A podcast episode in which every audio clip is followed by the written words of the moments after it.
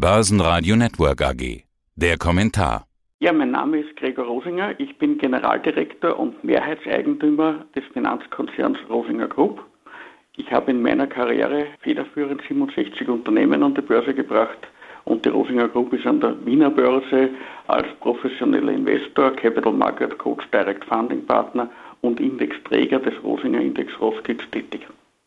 Das heißt, Sie wissen, wie man sich Unternehmen ganz genau anschaut, sie unter die Lupe nimmt und analysiert. Da ist eine Berichtssaison ja immer eine gute Gelegenheit zu, weil da die Unternehmen die Bücher öffnen und tatsächlich mal Einblick geben, wie es denn tatsächlich läuft. Und ich glaube, die Berichtssaison, die jetzt vor der Türe steht, ist eine der spannendsten Berichtssaisons seit langem. Warum? Weil bisher die großen Gewinnrevisionen ausgeblieben sind, die man eigentlich schon im Sommer erwartet hat. Auf der anderen Seite deuten ganz viele Wirtschaftsprognosen vom IFO über die Weltbank, über die USZE oder sonst was auf Rezession hin. Bei den Unternehmen selbst sieht man das bisher aber noch nicht. Äh, die Berichtssaison dürfte also spannend werden. Was erwarten denn Sie, Herr Rosinger? Ist da eher mit Überraschungen zu rechnen, also dass die Unternehmen vielleicht ihre Prognosen bestätigen, nach wie vor bestätigen können, muss man ja sagen? Oder erwarten Sie jetzt die große Gewinnrevisionenwelle? Nein, Herr Leben, Sie haben gesagt, seit langem hat es das nicht gegeben, so eine Situation, dass da keine Revisionen waren. Und äh, wie Sie ja wissen, ich bin seit 1985 als professioneller Investor tätig. Die Zeit vergeht, das sind 37 Jahre mittlerweile und ich habe natürlich schon sehr viel erlebt.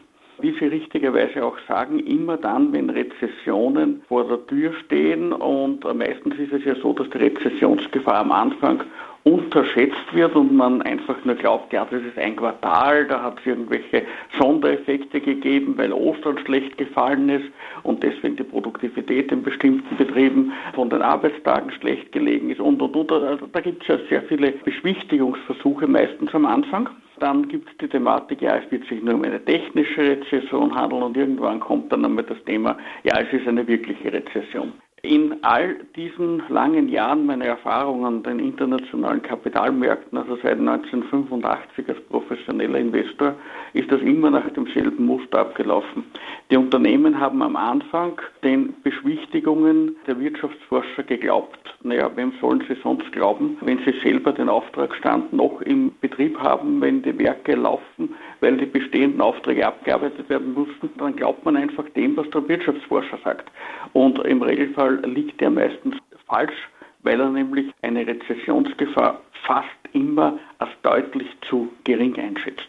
Und somit rechne ich damit, dass es natürlich auch dieses Mal so wie bei allen anderen Rezessionen, die ich erlebt habe, ganz egal wo auf der Welt in den letzten 37 Jahren auch jetzt wieder so sein wird, dass nach und nach Gewinnrevisionen bei Unternehmen veröffentlicht werden. Man muss aber dazu sagen, es wird nicht, das war auch immer der Fall, es wird nicht alle betreffen. Es gibt natürlich immer wieder Unternehmen oder Branchen, die in einer Sondersituation sind und der in so einer Situation vielleicht sogar einen Windfall Profit machen kann. Ich denke jetzt zum Beispiel aktuell an bestimmte Energieversorger, die vom Merit-Order-Prinzip massiv profitieren. Wenn es da hier zu keinen Übergewinnabschöpfungssteuern oder dergleichen kommt, in bestimmten Regionen, in bestimmten Ländern, dann kann so ein Unternehmen da zum Beispiel durchaus zu den Windfall-Profiteuren, großen Profiteuren äh, dieser Situation gehören. Aber generell wird es so sein, es wird bei vielen Unternehmen nach und nach Gewinnrevisionen geben, stärker sich die Rezession in weiten Teilen der Welt manifestieren wird. Muss das dann noch eingepreist werden? Also wir haben ja schon deutlich heruntergekommene Kurse gesehen. Was da jeweils eingepreist ist, darüber kann man natürlich immer diskutieren. Wir haben so viele Negativfaktoren, die auf die Kurse drücken könnten, aber eine Rezession, da sind sich doch die meisten einig, dass die vermutlich jetzt kommen wird. Würde eine Gewinnrevision denn überhaupt noch für Kursrutsche sorgen bei den einzelnen Unternehmen oder ist das nicht sowieso schon alles in den Kursen? Naja, man muss das selektiv betrachten. Es ist sicher bei vielen Unternehmen, wo man denkt, dass sie konjunktursensitiv sein könnten, wird vieles schon eingepreist sein. Es wird aber vielleicht bestimmte Unternehmen geben, wo das Ganze nicht eingepreist ist. Ich denke jetzt auch, dass momentan in den Verkäufen, die jetzt teilweise passieren, es wird ja nicht alles verkauft, es wird ja nicht der Markt verkauft, sondern es erscheint, dass relativ selektiv verkauft wird und ich kann mir auch vorstellen, dass da das eine oder andere verwechselt wird. Ich sage jetzt nur, warum wird etwas verwechselt. Ich bin zum Beispiel Aktionär auch der Unica-Versicherung. Und immer dann, wenn man was Negatives über die Uniper, diesen skandinavischen, deutsch geretteten Energie- und Gashändler liest, fällt die Aktie der Unica. Offenbar gibt es da irgendwelche Wahnsinnige, die Uniper Gashandel mit der Unica Versicherung verwechseln, was überhaupt nichts miteinander zu tun hat. Also momentan sind da teilweise schon sehr schräge Tendenzen in den Märkten zu beobachten. Ja, das, das klingt wirklich unglaublich. Also was ähnliches habe ich erlebt mit Zoom Video und es gibt noch eine andere Zoom. Da ist auch immer wieder diese Zoom gekauft oder verkauft worden, als in der Corona-Zeit alle über Zoom Video gesprochen haben. Also manchmal gibt es tatsächlich solche äh, Aktien-Sonderfälle. Aber mal ganz abgesehen davon, von solchen Sondersituationen, gibt's denn Branchen, Unternehmen, Geschäftsmodelle, die vielleicht auf längere Zeit jetzt nicht mehr attraktiv sein könnten, aber in einer Rezession, Sie haben jetzt vorhin gesagt, ja, da denkt man manchmal erstmal, das wird jetzt halt ein schlechtes Quartal. Ich meine, es müssen ja erstmal zwei Quartale lang Schrumpfung sein, damit man überhaupt von Rezession spricht, zumindest technisch. Aber es könnte ja auch länger dauern. Also nach zwei Quartalen muss ja nicht vorbei sein. Und wenn eine Energiekrise länger dauern könnte, beispielsweise, dann könnte es Chemie, produzierendes Gewerbe und so weiter doch härter treffen. Es sei denn, man findet da Lösungen. Äh, Immobilienbranche ist sowas, was mir häufig genannt wurde, wo die Leute jetzt eher vorsichtiger werden. Gibt es Branchen, die Sie im aktuellen Umfeld eher meiden würden? Nein, also das Thema ist, dass ich das nicht von den Branchen her betrachte, sondern ich betrachte es natürlich sehr individuell auf die Unternehmen. Weil Sie haben erwähnt Immobilien, die Leute müssen wohnen.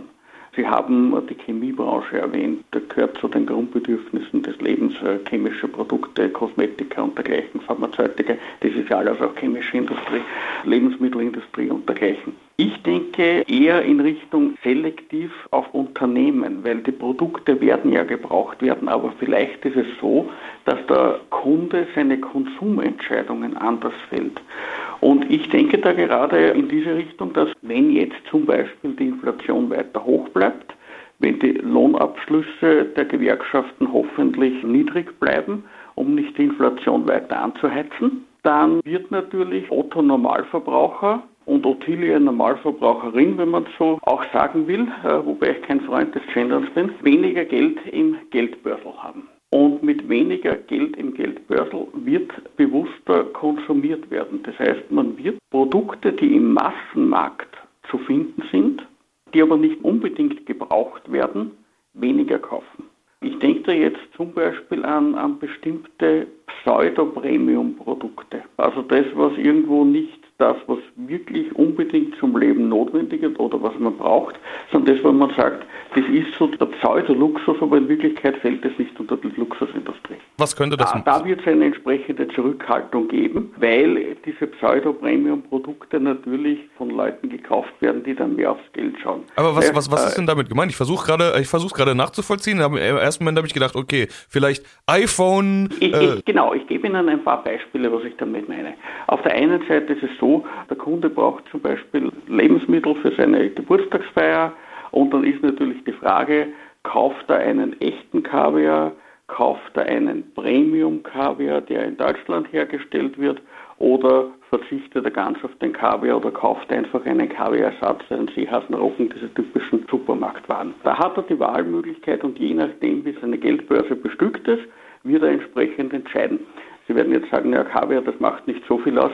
Es gibt ja aber auch noch jede Menge andere, ich sage jetzt Pseudo-Premium-Produkte. Schauen Sie sich die Autoindustrie an. Ja? Auf der einen Seite, die Autos laufen, die Leute brauchen natürlich die Autos, weil sie fahren in die Arbeit, sie haben Geschäftstermine und dergleichen. Und es ist dann natürlich auch die Frage, welche Geldbörse hat er? Hat der Kunde eine entsprechend gute Geldbörse, dann wird er sagen, naja, ich brauche kein Premium-Auto, das selbsternanntes Premium ist ich kaufe mir einen Maserati und fahre mit dem Maserati. Fahre ich selber, bin ich sehr zufrieden. Eines der besten Autos der Welt. Ein Produkt aus der Landesgruppe übrigens, weil Maserati ist ja äh, im Prinzip also eine Tochter oder die Premium-Marke aus der Landesgruppe, die aus der Fusion von FCA und PSA hervorgegangen ist. Jetzt haben wir aber nicht den Gregor Rosinger, sondern jetzt ist das irgendein Manager eines notleidenden Unternehmens. Und der hat sich auch gern mit ein bisschen selbsternannten Premium-Marken bestückt und ist halt immer gerne einen Audi gefahren. er vielleicht kauft ja keinen Audi mehr, sondern kauft dann einen Peugeot. Weil er sagt, naja, der ist auch nicht besser, aber der andere ist billiger.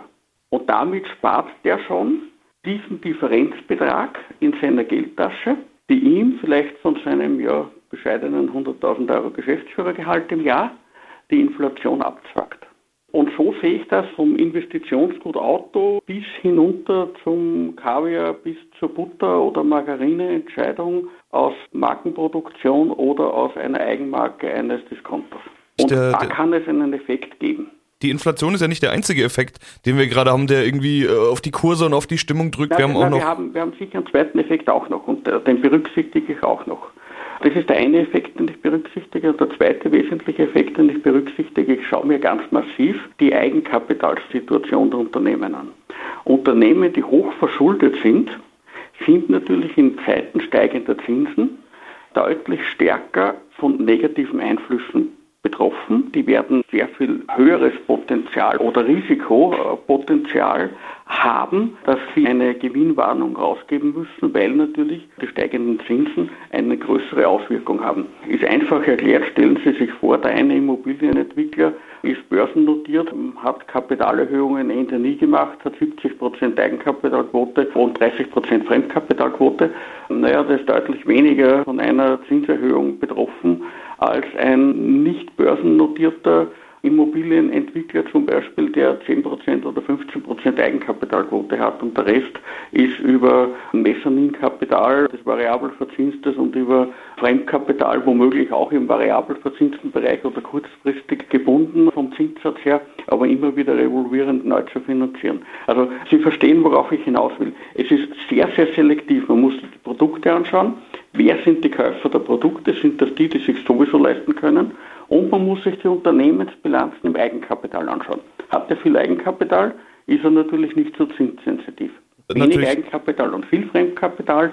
Dieses Fremdkapital muss immer wieder revolvierend beschafft werden und er hat keine Fixzinsvereinbarungen laufen, die langfristig sind, dann ist er natürlich massiv betroffen davon. Das sind jetzt natürlich Faktoren, die sind äh, sehr unternehmensspezifisch. Sie haben es ja schon gesagt, ja. Sie schauen sich einzeln an, wie es bei den Unternehmen ist, wollen gar nicht drüber sprechen, wie ist es in, in speziellen Branchen. Ich will trotzdem nochmal so ein übergeordnetes Setting anschauen, weil die Situation in Europa ist ja doch eine ganz andere als beispielsweise die in den USA. Die USA haben kein Energieproblem, die haben genügend Richtig. Energie. Äh, dafür haben die eine ganz anders geartete Form von Inflation, nämlich eher diese konsumgetriebene Inflation. Bei uns ist es ja eher die energiegetriebene Inflation. Und deshalb reagiert da die Notenbank auch anders, weil da sind die Zinsen ja schon ganz woanders, als es in Europa ist. Das heißt, da kommt wahrscheinlich dann ihr äh, Finanzierungsthema vielleicht eher rein. Ich habe in letzter Zeit häufiger gehört, dass Leute sagen, Europa für sie jetzt erstmal teilweise auf Jahre keine Option mehr. Die schauen sich eher in den USA um, beziehungsweise wenn man ein globaler Investor ist, dann kann man über ganz andere Regionen auch noch sprechen, wo gar keine Rezession ansteht. Diese Diskussion will ich gar nicht führen, sondern äh, die Frage stellen, ist Europa noch attraktiv genug oder verstehen Sie, dass viele beispielsweise in die USA abwandern wollen jetzt? Naja, das Thema ist, ist Europa attraktiv genug oder nicht, das kann man so nicht stehen lassen, weil auch hier ist das Thema einer Selektivität. Wir haben in Europa eine gute Wirtschaft, haben gute Betriebe, gute Unternehmen, die viel Potenzial haben. Das ist ein Teil oder eine Seite der Medaille. Es gibt aber auch eine andere Seite der Medaille. Europa hat auch viele Unternehmen, die sehr energieabhängig sind und die lange Zeit vom billigen Erdgaspreis und vom billigen Strompreis, ich sage jetzt künstlich subventioniert worden sind und nur deswegen mehr wettbewerbsfähig waren. Das heißt, wir haben eigentlich in Europa manche Betriebe gehabt, energieintensive, die in Wirklichkeit, wenn ein Vollkostenpreis auf die Energie verrechnet worden wäre, nicht wettbewerbsfähig gewesen wäre. Und da wird es natürlich einige erwischen, keine Frage. Und darum sehe ich das auch so, es ist nicht die Wahl zwischen USA, zwischen Europa, zwischen Asien und Lateinamerika, sondern es ist die, wirklich wieder auch hier die Wahl zwischen den einzelnen Unternehmen. Ist das einzelne Unternehmen entsprechend positiv aufgestellt? Natürlich, Europa muss versuchen, dass die Betriebe energieeffizienter arbeiten, und unabhängiger von Energiepreisschwankungen werden und natürlich auch unabhängiger von Energieimporten aus Regionen, die nicht unbedingt Stabilität äh, verheißen.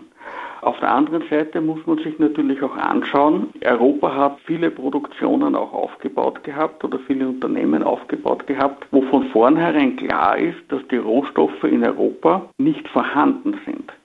Und da stellt sich natürlich auch schon die Frage, wenn einer vor fünf Jahren oder vor zehn Jahren eine Produktion aufbaut, wo er weiß, dass der Rohstoff in Europa gar nicht vorhanden ist, dann stellt sich die Frage, ob diese Entscheidung nicht damals eine Art falsche Entscheidung, fahrlässige Entscheidung, das will ich jetzt niemandem unterstellen, die Fahrlässigkeit, aber vielleicht eine nicht gut überlegte Entscheidung war, so einen Betrieb in Europa hinzustellen.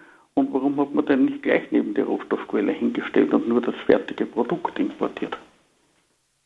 Ja, dann will ich doch zum Abschluss mal fragen, gibt es denn Firmen, die ihren Kriterien entsprechen? Ich meine, in diesem Umfeld steigende Zinsen, hohe Inflation, Energiekrise, Geopolitik und, und, und. Noch dazu kommt ja beim Investor immer der Preis noch ins Spiel. Mhm. Günstig sollte es ja trotzdem sein. Gibt es denn Firmen, die Sie sich gerade anschauen, bei denen Sie sagen würden, da stimmt trotzdem noch alles? Sie wissen, ich empfehle keinerlei Aktien, weil das Thema ist ja, dass jede Aktienentscheidung oder jede Investitionsentscheidung generell ja individuell zum Investor passen muss. Der jeweilige Investor muss sich wohlfühlen. Die eine Entscheidung kann für den einen Investor richtig sein, weil er einen langen Zeithorizont hat. Für den anderen ist sie vielleicht falsch, weil er gerade, gerade zu dem Zeitpunkt das Geld braucht, wo die Aktie durch das Tal der Tränen geht und der muss dann in eine Korrektur verkaufen und hätte ja zehn Jahre Zeit gehabt, hätte er vielleicht sein Kapital verdreifachen, verfünffachen, verzehnfachen können. Also aus dem Grund gebe ich ja keine Aktienempfehlungen. Aber äh, Sie wissen natürlich, dass es den Rosinger Index gibt und man kann ja nachschauen im Rosinger Index, welche Werte da drinnen sind. Die Werte, die da drinnen sind, sind ja ein Teil meines Investitionsportfolios. Da sind ja keine anderen Werte drinnen, die ich nicht im Portfolio habe. Also wer da ein bisschen reingeschaut hat, wird vielleicht bemerkt haben, dass ich bei Leonardo, bei diesem italienischen Rüstungskonzern, massiv aufgestockt habe. Einfach aus dem Grund, weil ich der Meinung bin, Europa wird, wenn es seine Werte behalten will, in eine nachhaltige Industrie investieren müssen. Und Verteidigungsindustrie ist genau genommen die nachhaltigste Industrie überhaupt. Weil was hilft mir eine grüne Energie, was hilft mir ein Political Correctness? Was helfen mir woke Ansichten in der Presse, wenn ich sie nicht vertreten kann, weil ich die Werte nicht verteidigt habe? Also der Beginn der Nachhaltigkeit ist immer die Rüstungsindustrie. Nur dann, wenn man hier entsprechend sich verteidigen kann und auch dafür sorgt, dass kein Aggressor sich traut, in diese Region einzudringen, nur dann werden wir unser Geschäftsmodell und Lebensmodell der offenen Gesellschaft in Europa verteidigen und vertreten können. Das ist eine der Entscheidungen gewesen, warum ich bei Leonardo aufgestockt habe. Erstens bin ich überzeugt vom Unternehmen, ich persönlich äh, langfristig, weil die Produkte natürlich weltweit gefragt sind. Das klingt jetzt, sage ich jetzt, komisch in der aktuellen Zeit, aber natürlich sind sie weltweit gefragt. Aber es sind auch gute Produkte und, und führende Produkte, wenn man sich damit beschäftigt, von den Flugzeugen bis zu den Hubschraubern angefangen und weil ich eben der Meinung bin, Europa wird sich hier entsprechend aufstellen müssen oder unser Geschäftsmodell ist weg und wir leben in 20, 30 Jahren so wie heute Leute in China leben. Und das wollen wir nicht. Zumindest ich will das nicht. Und darum habe ich aus politischer Verantwortung heraus gesagt, ich verdopple meine Portfolioposition in Leonardo-Aktien. Herr Rosinger, soweit vielen Dank für diesen Überblick. Hm, bitte gerne. Börsenradio Network AG. Ihr Internetradio für Börseninformationen. Hat Ihnen dieser Podcast der Wiener Börse gefallen? Dann lassen Sie es uns doch wissen und bewerten Sie unseren Podcast mit vollen fünf Sternen. Vielen Dank und bis zum nächsten Podcast. Alles rund um Börse.